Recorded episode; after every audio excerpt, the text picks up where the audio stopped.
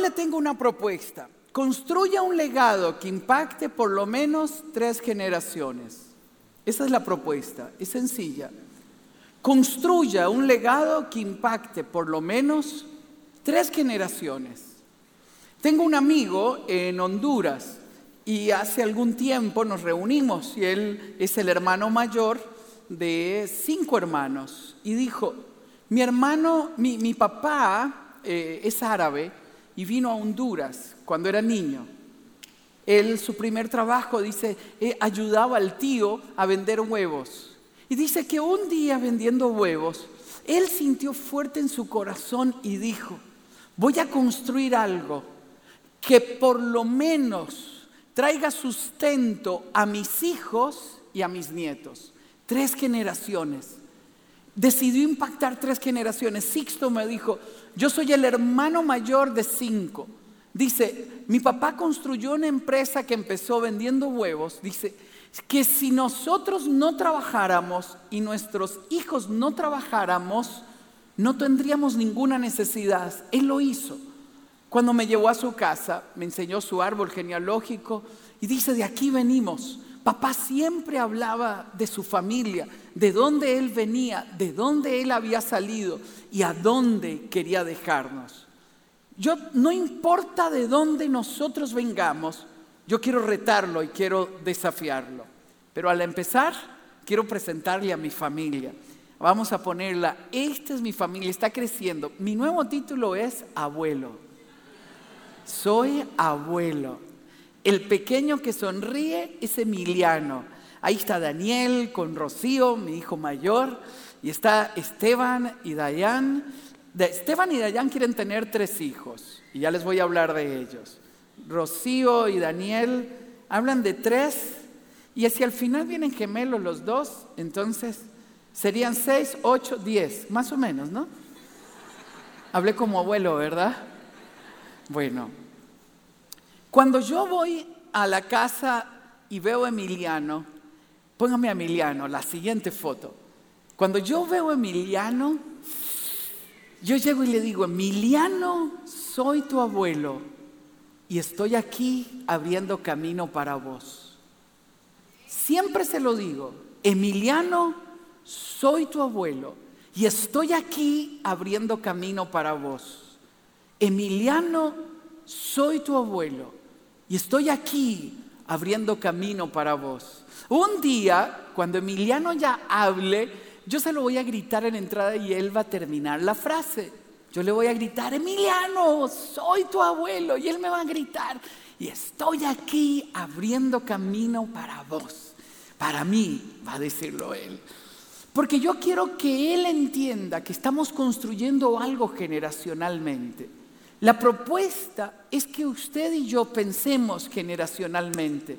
Cada decisión, todo lo que pensemos y que todo lo que hagamos tenga un impacto generacional.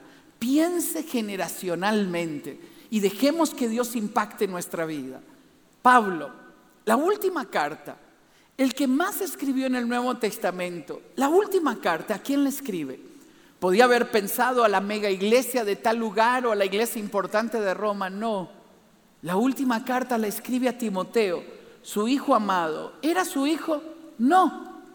Era el, hijo de una mujer valiente y de una abuela que había influenciado a Timoteo. Pero un día Pablo, cuando estaba, lo narra Hechos 16, dice que lo adopta, lo lleva lo pone cerca. Yo me imagino a la abuela y a la mamá, acérquesele a Pablo, acérquesele a Pablo, vaya con Pablo y le introducen a Pablo y Pablo ve el potencial y llega a amarlo como un hijo. La última carta, Pablo dice, a mi hijo amado Timoteo, dijo, aún recuerdo tus lágrimas y todos los días te tengo presente en mis oraciones. Mi pregunta es, ¿A quién escribirá su última carta? A eso me refiero. Tenga un vínculo fuerte, deje un legado tan fuerte que usted pueda marcar, marcar el destino de la nueva generación. Cierre sus ojos. Señor, ayúdanos a pensar en la generación que se levanta después de nosotros. la que nosotros influimos, ¿a dónde los dejaremos? Ayúdame a valorar el legado que he recibido de nuestros hemos recibido de nuestros padres y de nuestros abuelos. Ayúdanos, Señor, a cambiar lo que hay que cambiar. Y ayúdanos a subir a un monte alto para poder señalar el futuro que tú quieres para la generación que se levanta después de nosotros. Ayúdanos a romper el legado de dolor que ha impactado nuestras generaciones. Ya no más, Dios. Que todo ese dolor quede atrás. Permítenos, Señor, comprender cómo hacerlo. En el nombre de Jesús. Amén.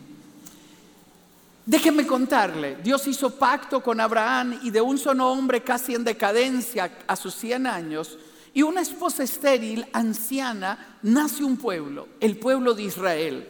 Este pueblo ha vivido en guerra, ha vivido amedrentado, fue aniquilado y en el 48 el pueblo vuelve a su tierra, vuelve a su tierra. Este pequeño pueblo hace la gran diferencia. Y cuando yo veo a Israel, lo veo, lo veo florecer rápidamente. Son, actualmente acaban de cumplir 70 años como nación, 70 años de estar otra vez en su tierra. 9 millones de habitantes, 22 mil kilómetros cuadrados, se posiciona en el decimoquinto lugar en el mundo en términos de competitividad global. Israel tiene 11 de los ganadores del premio Nobel. Siendo un país desértico, siendo un país desértico, en este momento los bosques de Israel están creciendo. La promesa que Dios le hizo a Moisés, que Israel habitaría en una tierra próspera, donde fluye leche y miel en Deuteronomio 26, se cumple han transformado el desierto desde el 48 a la actualidad en tierra próspera. Era un desierto, eran lugares inhóspitos, pero Dios lo ha hecho prosperar. El, el, país produce la mayoría de sus alimentos y exporta. Los productores de Israel son pioneros en biotecnología, riesgo por goteo, uso de agua tratada. Es de los países con mayor inventos registrados en el mundo. ¿Cómo pudo una comunidad que comenzó secando pantanos y cultivando naranjas hace 70 años ser líder mundial en nanotecnología? Una potencia nuclear y potencia nuclear y pone satélites propios en órbita. La pregunta que surge es, ¿qué hace la diferencia? La genética. Hay una genética. Aquí hay algo que corre. Alguien marcó esta genética. Hay una bendición que vino de Dios. Sobre ellos se cumple una promesa que Dios le dio a Abraham. Déjeme darle un elemento comparativo. Si usted va a México, Guatemala, El Salvador, Costa Rica, Panamá, Suramérica, todo Suramérica, usted puede recorrer, usted cierra los ojos y los abre usted no, a veces no distingue dónde está. Construimos igual, hacinados, botamos la basura igual, tenemos los mismos desórdenes, los mismos gobiernos parecidos. Y uno dice, pero si no se conocen, si no nos conocimos, ¿por qué tenemos las mismas características? ¿Quién nos marcó? Alguien nos tuvo que marcar. Mi propuesta esta mañana es, marque la genética de su familia. Esa es la propuesta. Marque la genética de su familia. Corte la herencia de dolor que ha venido de generación en generación. Determine que no impactará a su familia. Pase lo bueno de lo, que usted ha recibido de las generaciones anteriores y ayude a su familia a subir a un nuevo nivel. Observe cómo lo dice David en el Salmo 71, 18. Aún cuando yo sea anciano y peine canas, le clama a Dios, no me abandones, oh Dios, hasta que anuncie tu poder a la generación venidera y dé a conocer tus proezas a los que aún no han nacido. Cuando yo vivo con sentido de misión, Cuando tengo en mi corazón el anhelo de levantarme como pionero para dejar a mi familia, a los que vienen detrás de mí en un mejor lugar, algo dentro de mí se convierte en pasión. La pregunta que surge, y usted puede decirme, yo soy un muy joven, ¿cómo yo puedo tomar una decisión así? Hace varios años de una conferencia junto a Chris Garner y lo escuché decir. Chris Garner es quien inspiró la película En busca de la felicidad que hace Will Smith.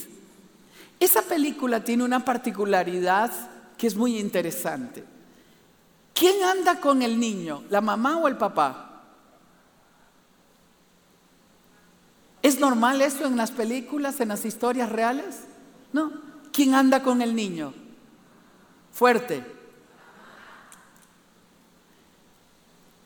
Chris Gardner fue abandonado por su papá. Dijo él, y cuando tenía ocho años, yo decidí que si un día tuviera un hijo, jamás lo abandonaría. ¿A qué edad tomó la decisión? Ocho años. Eso es lo que quiero sembrar en su corazón. No importa la edad que usted tenga. No importa si tiene 14, si tiene 8, si tiene 10 si tiene 20, si tienen la edad que usted tenga, en el nombre de Jesús, determine que su generación se levantará para quedar en un mejor lugar. Dios trajo a Costa Rica paz. Dios nos ha, ha, bendecido de una manera diferente. Hay cosas buenas que hemos recibido. Hay cosas malas que debemos de cortar. Tenemos todo el potencial para hacerlo diferente. Porque ahora hemos reconocido que más que de esta tierra latinoamericana, nuestra, ascendencia, nuestra raíz, nuestra sangre viene de Abraham porque somos los hijos de la fe, descendientes de la cruz de Cristo y por lo tanto somos herederos de la bendición de Abraham. Hay algo más que descubrir. Hay algo más que vivir. Déjeme compartirle algunos principios que pueden ayudarnos a construirlo. Me he reunido con mi familia varias veces, muchas veces, y he transmitido esto a mis hijos. Y les he dicho, tomemos decisiones radicales en nuestra familia. ¿Qué no va a pasar a esta nueva familia? ¿Qué cosas van a pasar? Definámonos un, definamos un código ético, definamos la bendición que va a conducir nuestra familia y levantémonos por profetas para la nueva generación. Estoy conduciendo a mis hijos para que ellos tengan una visión generacional. Y esa es la propuesta, que nosotros vivamos con una visión generacional. Un día Dios le habla a Abraham, Génesis 12, le dice, estableceré mi pacto contigo y con tu descendencia. ¿Por qué comparto esto? Porque si usted lee la Biblia, usted se va a dar cuenta que Dios siempre va a pensar generacionalmente. Trata con una persona, pero termina haciendo pacto con su generación. Por lo tanto, Dios no hace pacto solo con una persona, no, no sale para tratar con una persona, sale para bendecir nuestra familia, los que se levantan después de nosotros. Mi otra propuesta para ustedes, usted puede decirme, pero yo he heredado todo lo malo, yo soy el primero. Dichosos aquellos que han comenzado y que vienen de una tradición cristiana. Mi propuesta es, sea el Abraham de su familia. En el nombre de Jesús, levántese para ser el Abraham en su familia y hacerlo diferente. Que usted venga a quebrar lo malo y a traer la bendición a su familia en el nombre de Jesús. Hoy vengo a cambiarle del nombre. Usted va a volver siendo Abraham y Sara a casa. Abraham y Sara, interiorícelo. Estableceré mi pacto contigo y con tu descendencia. Yo seré tu Dios y el Dios de tu descendiente. Por eso viva, piense y decida generacionalmente. Levántese como plataforma para que la nueva generación llegue a un mejor lugar, esté en un mejor lugar. ¿Cómo inicia esta historia? Venga Génesis 17, 4 al 7. Génesis 17, 4 al 7. Es Dios hablando con Abraham. Vean la forma en que un padre trata con un hijo. Vean la forma en que Dios marca todo un pueblo y de cómo de un hombre, de una mujer, levanta toda una generación. Aquí hago una aclaración. No existen familias perfectas, ni siquiera la de Abraham. Abraham tuvo un hijo que no tenía que haber nacido.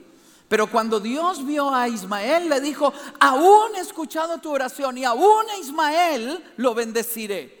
Nada en usted sobra ni de sus errores. Dios toma nuestros errores, sana nuestros errores, sana nuestra vida, sana nuestra tierra y establece algo diferente. Hoy a los jóvenes y a los matrimonios los voy a mandar a tener hijos. Y le voy a decir, ¿por qué? Porque los buenos tienen que tener hijos. Espero me crea. Otra vez, los buenos tienen que tener hijos. La gente buena tiene que tener hijos. La gente buena tiene que multiplicarse. Ustedes y yo tenemos que multiplicarnos. Por eso yo estoy pidiendo 10 nietos. Me van a decir, ¿y por qué tuvo solo dos hijos?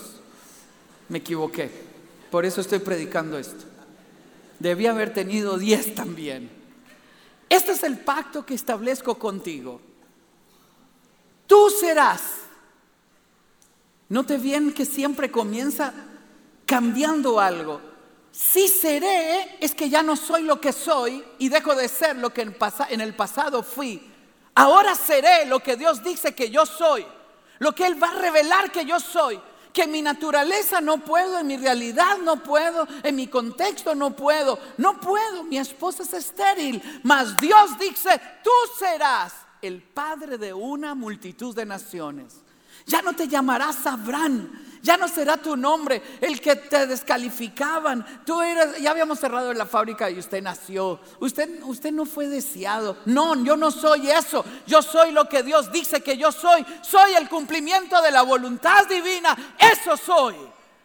Usted no puede construir un legado a partir de lo que le dijeron sus papás. Puede que se hayan equivocado en lo que dijeron. Puede que nos hayan tenido en el contexto equivocado. Puede que le hayan dicho que usted era el hijo bastardo. Imagínese qué cruel los tatas. El otro día una mamá me dice, luego de predicar, y yo debo decirle a mi hija que ella no fue deseada. Casi le hago una imposición de manos. Señora, su hija no nació porque fue deseada o no.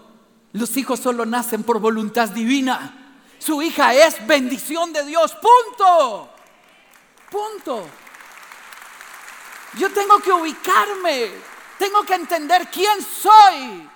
Y tiene que revelarlo a su generación, a la siguiente generación. Pero usted no puede transmitir lo que no tiene. El primero que debe ser transformado en su familia soy yo. Soy yo. Tú serás el padre de una multitud de naciones. Ya no te llamarás Abraham, sino que de ahora en adelante tu nombre será Abraham, Padre de multitudes, porque te he confirmado, no yo, es Dios el que lo hace, no en mis fuerzas, es en Él, porque te he confirmado como Padre de una multitud de naciones. ¡Wow! Te haré tan fecundo que de ti saldrán reyes y naciones. Estableceré mi pacto contigo y con tu descendencia. Obsérvelo claro. Estableceré mi pacto contigo y con tu descendencia como pacto perpetuo por todas las generaciones. ¿Cuántos años habrán transcurrido entre Abraham y el pueblo de Israel de hoy? ¿Cuántos fallos? Habrá tenido el pueblo de Israel muchos. Se han apartado de Dios este pueblo. Es un pueblo que se ha apartado de Dios y sin embargo la simiente Dios sigue cumpliendo sobre ellos la bendición. Los bendice, los haré habitar en tierra que fluye leche y miel y donde quiera que lleguen llevan la bendición de Abraham. ¿Por qué? Porque un día hubo un Abraham como usted y una Sara como usted que le creyó a Dios y bendijo su descendencia.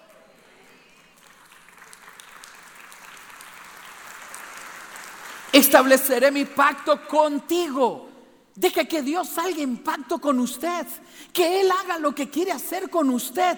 Estableceré mi pacto contigo y nuevamente con tu descendencia como pacto perpetuo por todas las generaciones. Yo seré tu Dios y el Dios de tus descendientes. Este es Dios tratando. Aquí tiene usted el fundamento bíblico. De esta manera, de este pacto nosotros venimos porque somos el Hijo de la fe. Hemos creído en nuestro Señor Jesucristo y Jesucristo extendió esta bendición a todas las familias de la tierra. Somos este cumplimiento. Ahora usted tiene dos opciones.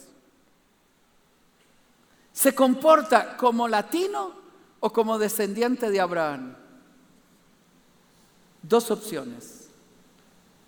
O da el fruto que daba antes o da el nuevo fruto. O sale de, la zona de confort donde hoy está como Abraham. Abraham vivía en Arán. Era riquísimo en extremo. Riquísimo en extremo.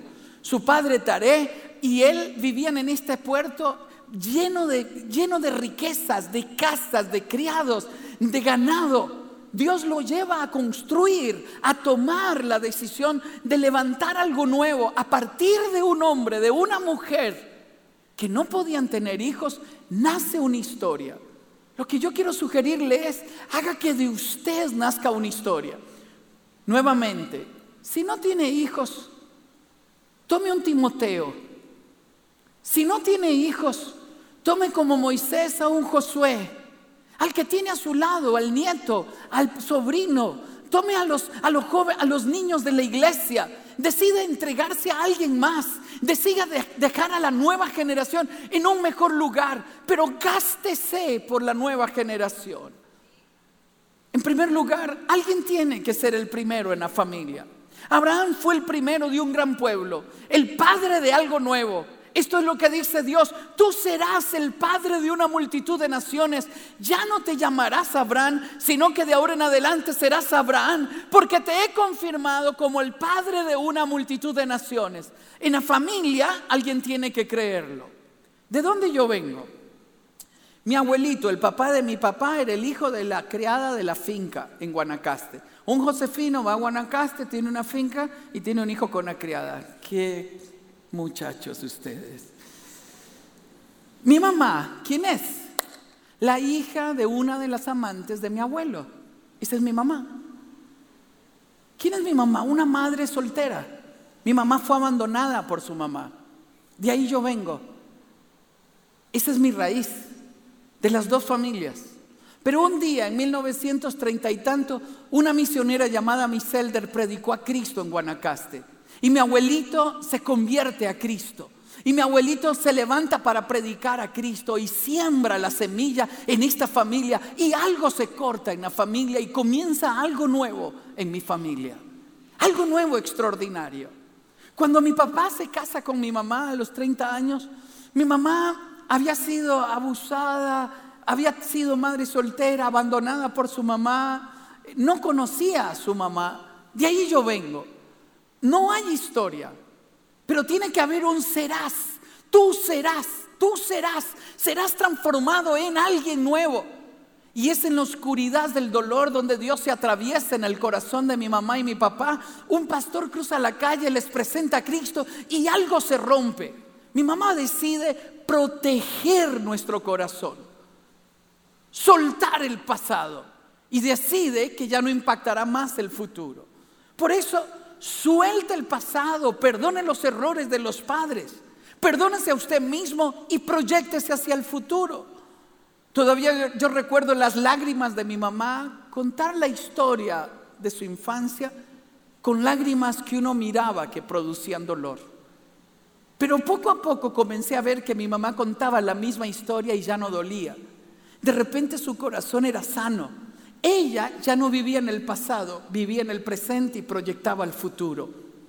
Ella comenzaba a decirnos, ustedes alcanzarán, ustedes lo van a lograr, Dios hablará sus corazones, Dios los pondrá en lugares altos, Dios comenzará a hacer cosas en ustedes. Y ella comenzó a sembrar una nueva simiente en nuestro corazón.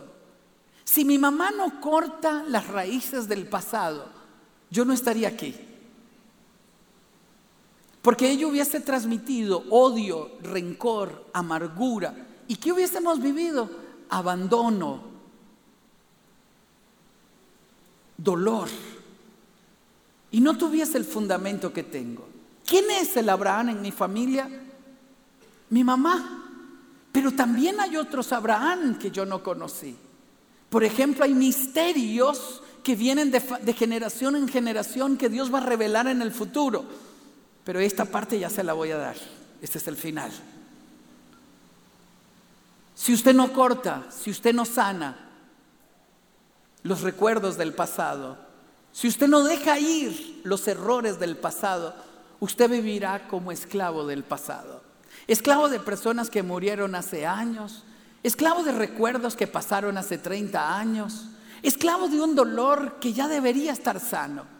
Por eso tome procesos para sanar sus recuerdos. Si usted solo vive en el pasado, deténgase. Llegó el tiempo de escribir una historia nueva y comenzar a ver el futuro con esperanza en el nombre de Jesús. Número dos, y aquí yo quiero decirle, ¿es fácil? No.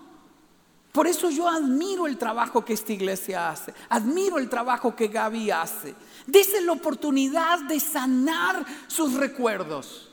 Yo no soy el hijo de una mujer abandonada, yo soy el hijo de una soñadora, yo no soy el hijo de una querida, yo soy el hijo de una mujer que le creyó a Cristo y se moró a Cristo en su nueva simiente. Yo tengo una nueva simiente porque ella se paró para cortar la herencia de dolor que venía de generación en generación.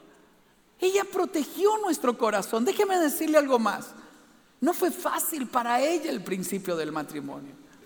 Papá venía de rodar desde los 14 años, de trabajar, de luchar. Adultos, como adultos creció, aprendió mañas de adulto, que la llevó al matrimonio, alcoholismo, infidelidad. Jugaba su dinero en algunas apuestas. Usted me dirá, ¿cómo conoce eso y no le duele? Porque cuando mi mamá cuenta la historia, no lo cuenta a partir del dolor, lo cuenta a partir de la lección aprendida.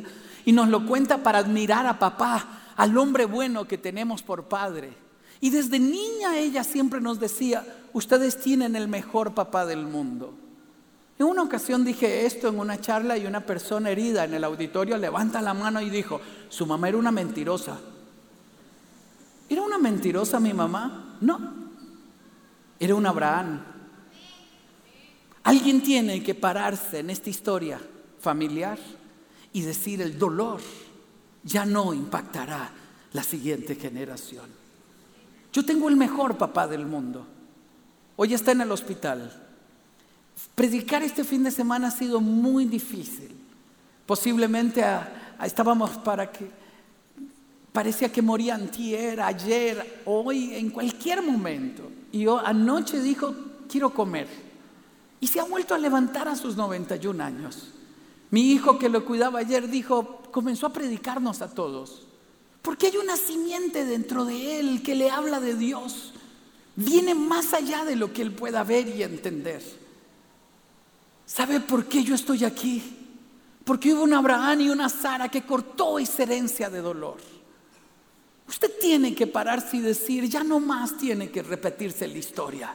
Ya no tenemos que seguir viviendo como latinos. El otro día iba a, empezar una conferencia y se levanta el músico y canta y comienza a cantar y dijo, yo estoy aquí, pero mi historia no fue fácil. Yo soy el hijo de un alcohólico que abandonó a mi mamá y le golpeaba a mi mamá. Y de repente me dije, ¿cuándo dejaremos de contar esas historias? Por favor. Esa es mi súplica esta mañana. Por favor. Alguien tiene que escribir una historia diferente. Alguien en el futuro tiene que hablar de usted y en lugar de llanto debe darle sonrisa y debe tener gozo y sentir orgullo que es descendiente suyo. Segundo lugar, valore las cosas buenas del pasado, porque no todo fue malo. Valore los aspectos buenos que hemos recibido del pasado. Valore esas cosas nobles, ponga de pie a sus héroes, honre a sus héroes. Estamos aquí porque hubo gente valiente que trabajó para traernos hasta acá. Hubo gente valiente que se esforzó, que luchó, que peleó, que se levantó en medio de la adversidad. El otro día mi papá lo puse a que le contara su historia a mis hijos. y de repente los mira y les dice, ay muchachos, dice, si yo he hecho lo que he hecho con sexto grado de la escuela, dice, imagínense lo que no harán ustedes. Dice, yo empecé a trabajar a los 14, porque éramos ocho y mi mamá enviudó, dijo él, y teníamos que trabajar porque no había comida. De ahí venimos, de estos héroes de carreta y de, y de caballo, de estos héroes que han sembrado la tierra y que con esfuerzo hicieron que usted fuera a la universidad y que con esfuerzo y sin, y sin contarte todo lo que sufrían, te dijeron que siguieras adelante, que no te rindieras, que lo ibas a lograr. Valore lo que ha recibido de sus antepasados y nunca olvide a sus héroes de ayer.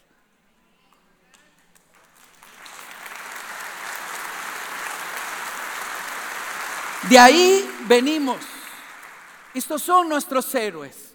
Hablamos de Abraham, pero hay un Taré. Taré salió de Ur de los Caldeos y llegó a Arán. Y si usted lee la historia en Génesis 11, que casi nunca lo leemos, dice, Dios llamó a Taré para ir a tierra de Canaán. Fue Taré el primero llamado.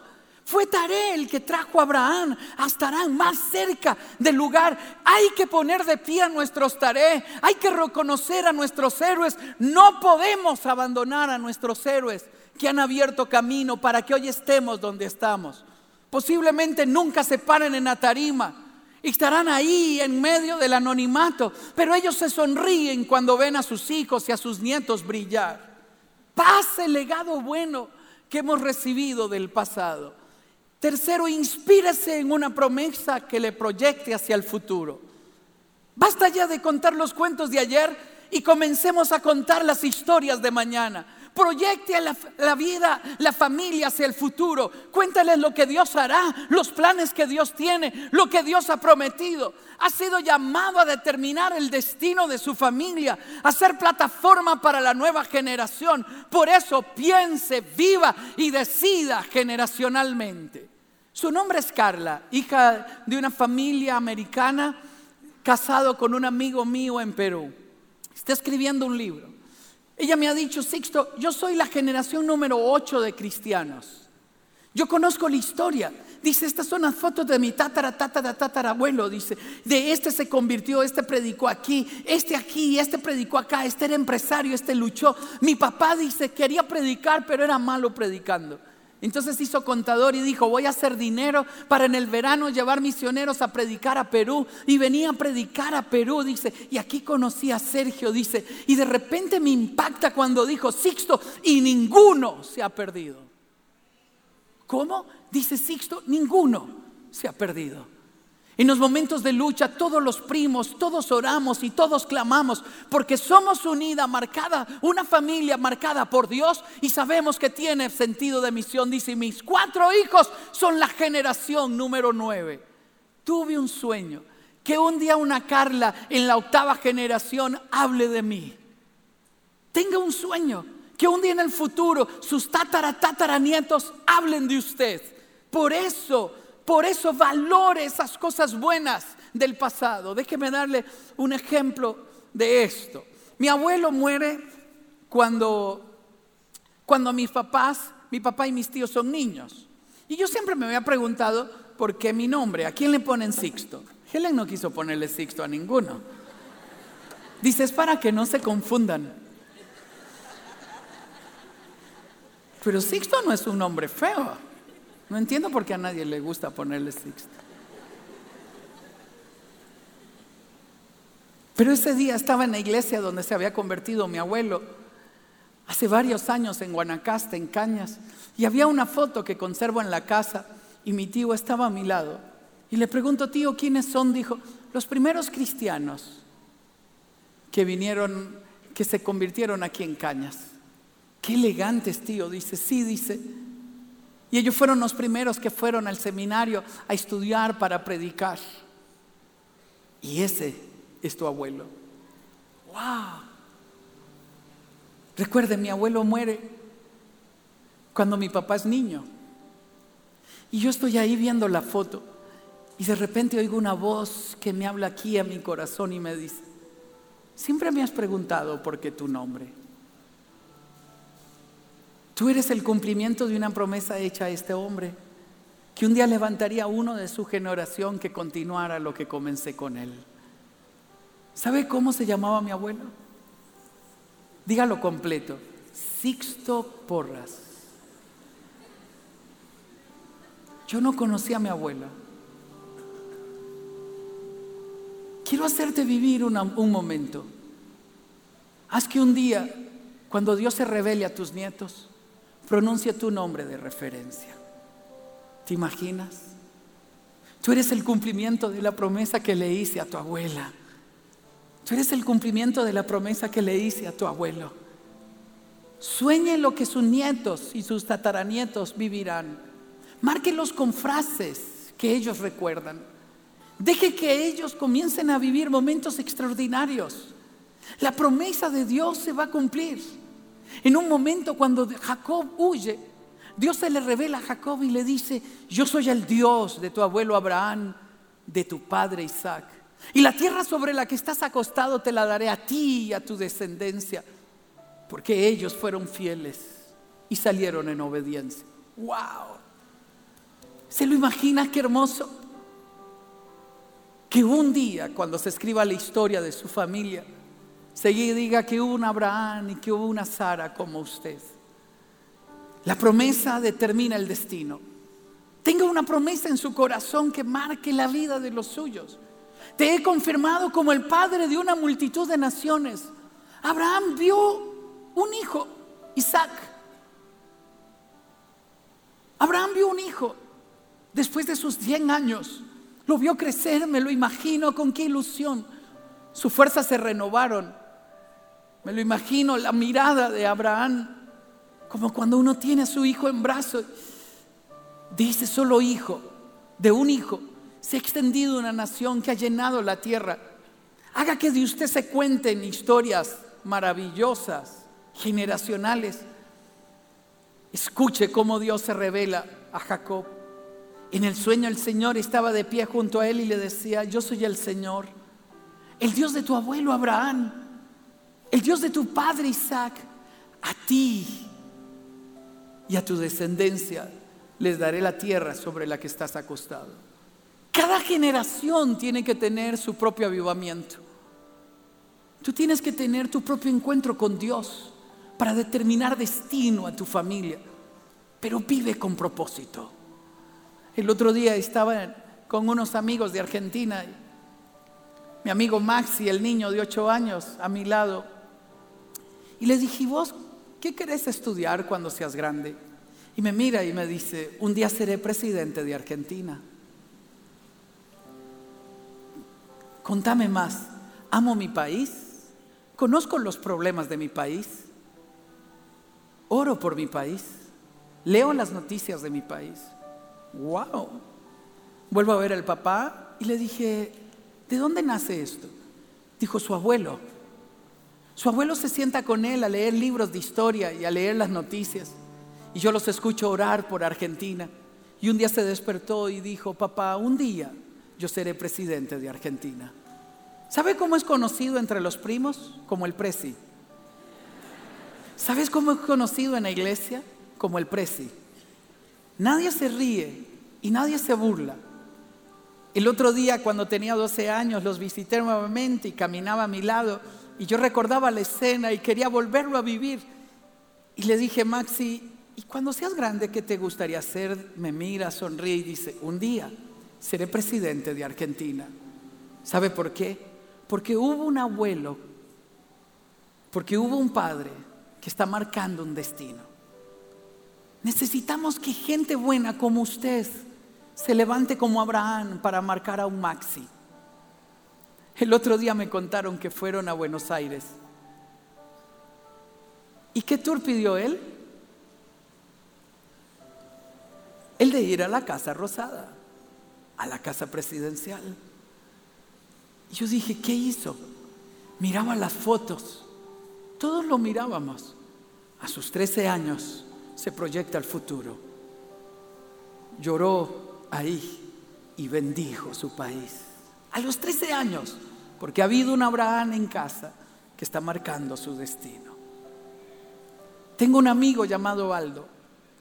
Aldo tiene tiendas aquí, hoteles y negocios en Guatemala. Él es la segunda generación de una empresa grande. Tiene café, fincas de café, negocios en varios países. Estábamos tomando café y me dice, Sixto, hoy llevé a mi hijo a su primera reunión de negocios. Su hijo, a la primera reunión lo senté con los gerentes. Dice, estaba emocionado. ¿Qué edad puede tener su hijo Aldo Luca? ¿Qué edad puede tener? ¿Aló? ¿16? 12 me dijeron ayer. Tres años. Y ese día mi mente se me abrió. Yo dije, yo tenía que haber empezado antes. Claro, esa reunión era para Aldo, papá. Porque él está preparando a su hijo y está sentándolo con los grandes en reuniones importantes para un día recordarle que su primera reunión de negocios la tuvo a los tres años. Porque lo está formando, lo está marcando y está instruyendo a su hijo para que él se levante a partir de lo que ellos construyen. ¿A quién acompaña usted? ¿A quién está marcando? ¿Lo marcan sus frases? ¿Lo marcan sus historias? ¿Lo marca su corazón? Viva de tal manera que usted proyecte el futuro y dibuje el futuro en la siguiente generación. Este es un día para sanar el pasado, vivir el presente y vivir con sentido de propósito. Termino. Hebreos 11, 2, 20 dice, por la fe bendijo Isaac a sus dos hijos. Hebreos 11, 20, mírelo usted. Por la fe bendijo Isaac a Jacob y Esaú. Note bien, respecto a cosas venideras. ¿Respecto a qué? ¿Quién las vio? El papá. Usted y yo tenemos que ver lo que va heredar la siguiente generación. Hoy vivimos en un momento de crisis. Tenemos que clamar por nuestro país. Tenemos que gemir por nuestro país. Pero ¿quién proyecta el futuro? La fe. Suba sus hijos al monte alto, al monte Nebo, como Moisés. Suba Josué con usted a ese monte Nebo y hágalo ver al otro lado del Jordán y cuéntele lo que Dios hará con la siguiente generación. Este chico tenía 14 años.